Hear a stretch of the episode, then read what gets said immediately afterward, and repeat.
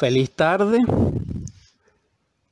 Comparto desde Barquisimeto, Estado Lara, Venezuela, en el marco y contexto del canal y programa radial Superando Nuestros Límites y podcast, y también dentro de la celebración del Día Internacional de la Mujer, este mensaje número 42 que pudiéramos llamar al eterno femenino, a Dios Madre y a ti, mujer. Después de Dios y de su perfección infinita, lo más bello y adorable que puede haber sobre la faz de la tierra, en estas aflicciones y en este valle de lágrimas, es la mujer. Aunque sabemos también que la tierra en su primigenidad y en su principio de vida, cuando está inocente y pura, también hay razas distintas a las nuestras, donde impera la dicha y no las lágrimas. Y allí también resplandece la hermosura, la belleza, el amor, la bondad de la mujer. Vemos que en toda esa cultura no decadente que nos precedieron en el curso de los siglos, ella, la mujer que simboliza el eterno femenino, que simboliza la naturaleza, que representa el cáliz receptor del vino de la sabiduría y del néctar de los dioses y de la inmortalidad, tiene en su interior potencialmente y latente el fuego que no puede transformar. La mujer no solamente es la que porta la dignidad de haber dado a luz a toda esa serie de hombres y mujeres que han descollado en la historia en cualquier nivel sino que también ella encierra la posibilidad de la redención a través del amor, a través de la virtud, a través de la castidad y de la iniciación. En ese sentido, la mayor exaltación de la fémina, de la mujer, es la mujer sacerdotisa, es aquella que no solamente es mujer, porque fue niña, porque fue adolescente, porque fue joven, porque fue madura, porque fue anciana.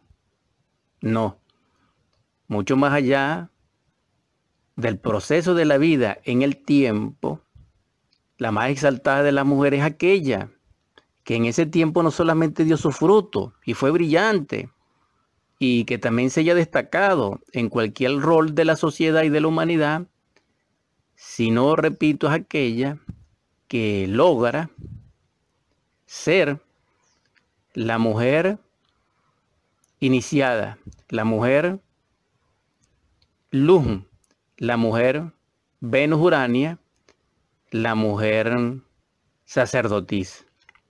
En ella podrá nacer y gestarse el hombre verdadero. Sin ella no es posible. ¿Por qué? Porque el Hijo del Hombre, el hombre verdadero, el hombre solar, es fruto del amor. En los misterios del fuego, del INRI, que resplandece gloriosamente en la cruz del Calvario. Vemos que allí no falta el eterno femenino. En el drama cósmico, ella jamás en ninguna instancia, en ningún instante, abandona a su hijo. Y sin embargo, la conciencia pública, en su sueño y en su ignorancia, la han descartado de ese escenario. Pero sirva humildemente estas palabras y este mensaje para luchar por su restauración. Sin madre no hay hijo. Sin madre no hay mundo. Sin madre no hay un universo. Porque así como aquí cada uno de nosotros tiene su madre física, su mamá, a la que tanto le debemos, pero que no amamos con conciencia y que eso es condenable en la naturaleza divina para con nosotros, y por eso el mundo está como está, por esa ingratitud tan terrible, también tenemos nuestra Madre Divina en los cielos estrellados de Urania, que son y que es una parte derivada de nuestro real ser interior profundo y que pertenece al divino Elohim, Padre Madre. En este caso su aspecto femenino madre como nuestro Elohim interior.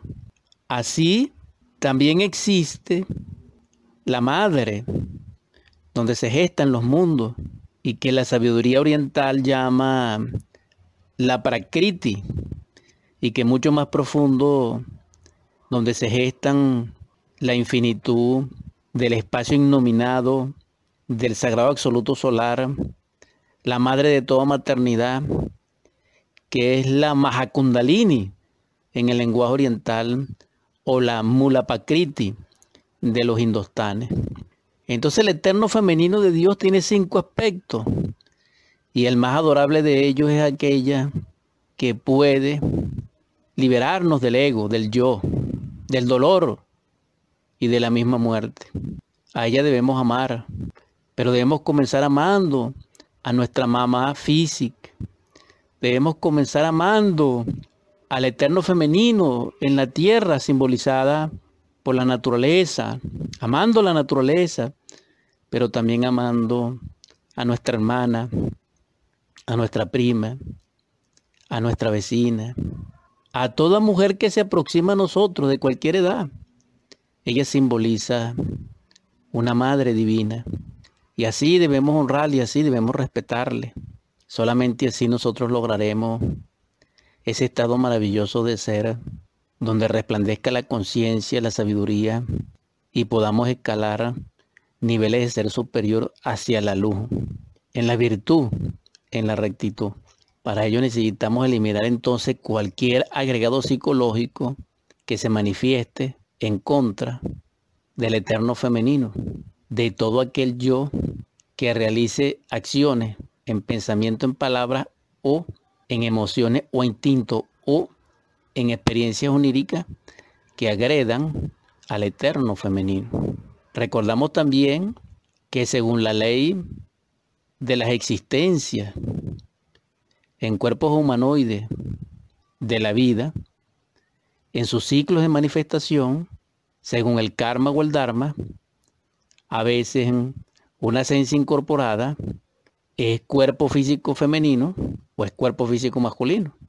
Entonces en este caso debemos ser inteligentes y por eso debemos honrar a la divinidad femenina de Dios en cualquiera de sus manifestaciones. Viva la mujer, viva la belleza, el amor y el poder liberador de toda madre. Que brille la luz de la sacerdotisa que proporcionan amor para lograr la liberación. Gloria, honra, alabanza a la madre naturaleza. Paz inverencial.